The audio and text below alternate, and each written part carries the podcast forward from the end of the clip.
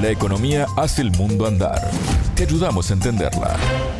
Bienvenidos. Desde Montevideo comienza Contante y Sonante, el espacio de economía de Sputnik. Me acompaña Natalia Verdún. ¿Cómo andas, Natalia? Muy bien, Martín, muchas gracias. Hoy hablaremos de la situación de Argentina que intenta estabilizar su economía en un escenario muy complejo.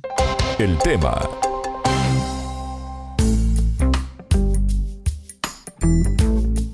La inflación y la escasez de divisas son las principales preocupaciones para el país que debe enfrentar pago de deuda en estos últimos meses del año. Sobre estas situaciones, Sputnik conversó con Felisa Micheli, ex ministra de Economía durante el mandato del presidente Néstor Kirchner entre 2003 y 2007.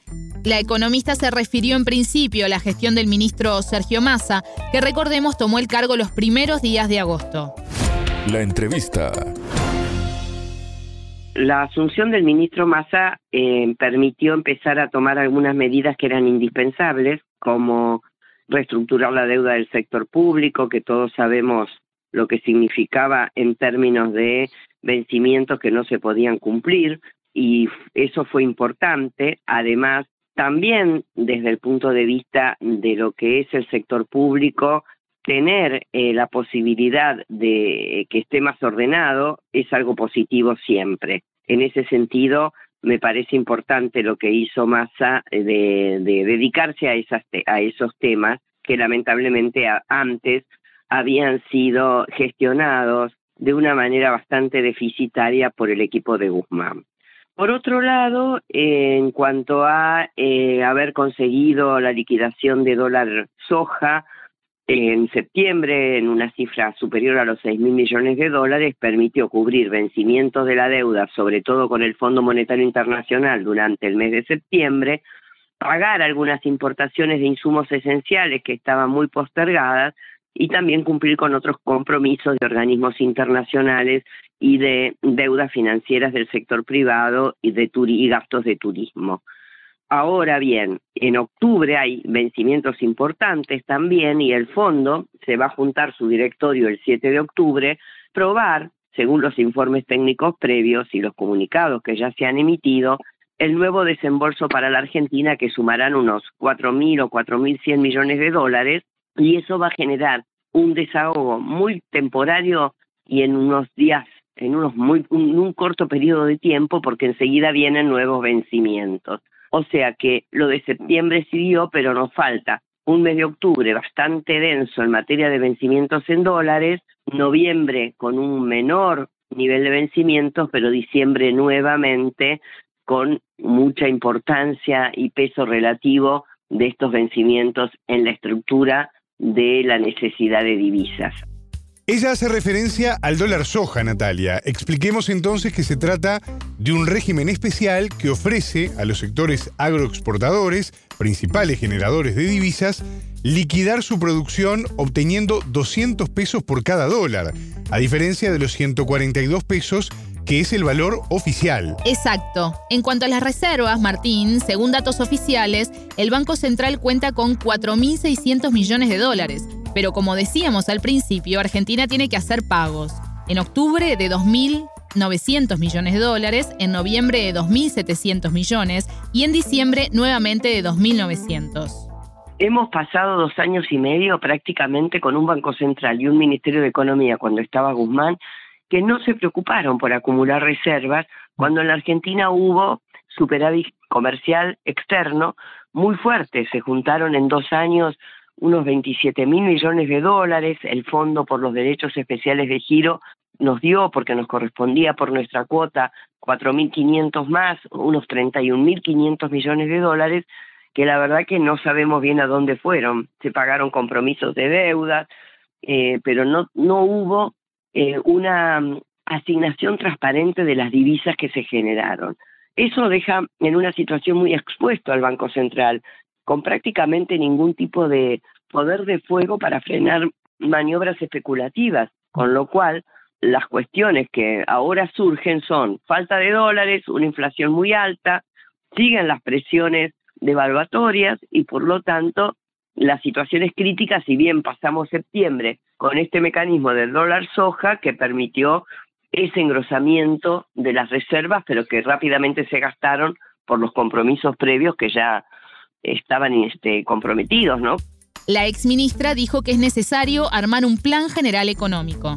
Me parece que si las medidas que se siguen tomando no constituyen un plan más general, van a tener así el efecto de poder pasar un mes, poder pasar otro mes, pero no van a generar la confianza necesaria para que la economía marche sin sobresaltos. Y entonces no veo mal que se trabaje en el armado de un plan más consistente, más de mediano plazo, que no sea todo tomar medidas para salvar la coyuntura y de muy cortísimo plazo. Lo veo bien. Y si es un plan que dé cierta estabilidad a la macroeconomía, bueno, bienvenido sea porque eso permitirá bajar la inflación, que vuelvo a repetir es el principal problema al que nos enfrentamos.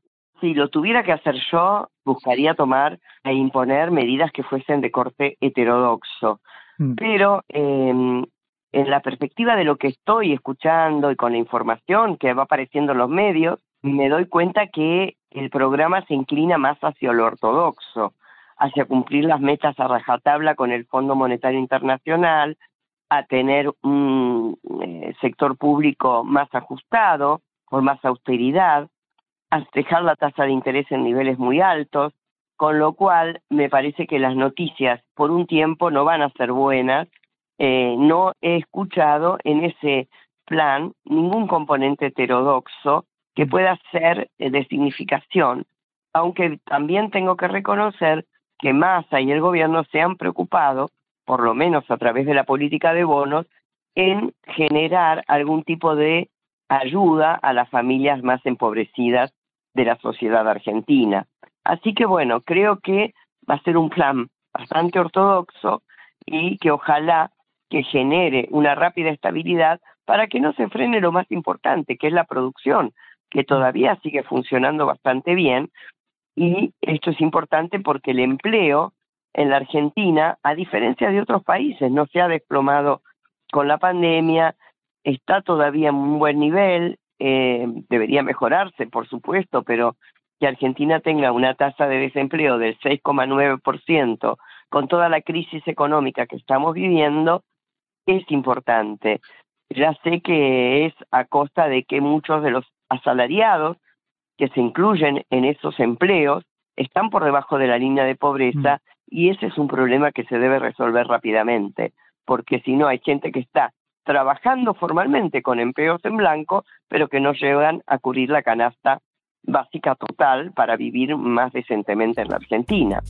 Ella decía que la principal preocupación es la inflación y las previsiones indican que el tema no va a dar respiro a los argentinos, ¿no? No, las perspectivas no son para nada buenas.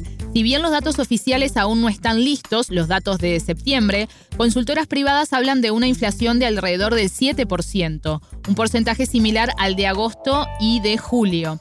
Digamos que la inflación interanual hasta agosto acumulaba 78,5% y que las previsiones del Banco Central a diciembre dan 95% de inflación interanual. Y en las últimas horas, Natalia, la consultora JP Morgan pronosticó 112% para el año próximo, ¿no? Así es. La ex ministra Micheli se refirió a la inflación y a la mejora de la distribución del ingreso.